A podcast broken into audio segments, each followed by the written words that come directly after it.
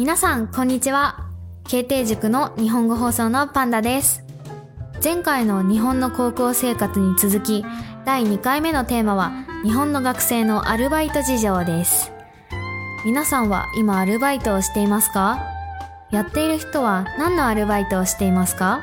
日本では法律では高校生から学生でもアルバイトをすることが可能です。しかし、高校によって学業優先のため、アルバイトが禁止な学校もあります。私の高校はアルバイトが OK でした。しかし、アルバイトをしている人は半分くらいでした。残りの半分の人たちは、大学が決まってからや大学生になってからアルバイトを始めていました。実際に私も高校生の頃はアルバイトをしていませんでした。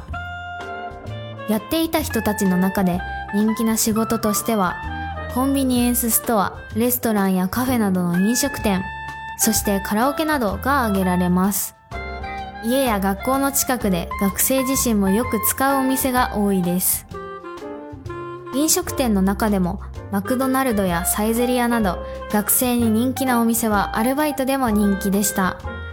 営業時間が長いカラオケはシフトが組みやすいため学校と両立しやすく人気です。また、最近では単発バイトといって1日だけのアルバイトも人気です。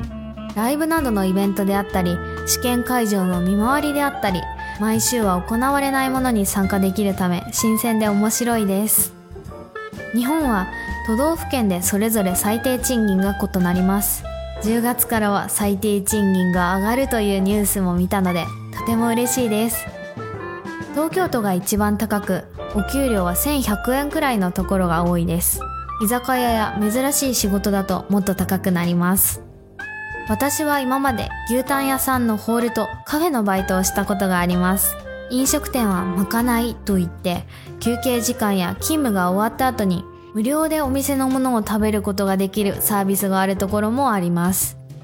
牛タン屋では休憩の時に丼でカレーなどのご飯をくれました。カフェは仕事が始まる前と終わった後、そして休憩の時に毎回ドリンクを飲めました。学生は金欠の人が多いと思うので、飲食店はとてもおすすめです。そんな中、私は今はボーリング場の受付と単発バイトをしています。ボーリング場はまかないはありませんが、飲食店よりも色々な年齢の人が来るので面白いです。単発バイトも毎回仕事場の雰囲気が違い、いい経験になっていると感じています。最近はワンピースという漫画のカードバトルのイベントの受付をしました。中国から来た留学生の友達は、留学生はコンビニエンスストアで働いている人が多いと言っていました。特にセブンイレブンが人気だそうです。しかし、中には歯医者さんの受付をやっている人もいます。アルバイトは新しい人と関われるきっかけになります。仕事以外でも一緒に遊びに行けるほど仲良くなることもできます。日本へ来たらぜひいろいろなアルバイトにチャレンジしてみてください。以上、慶定塾の日本語放送でした。また次回のラジオでお会いしましょう。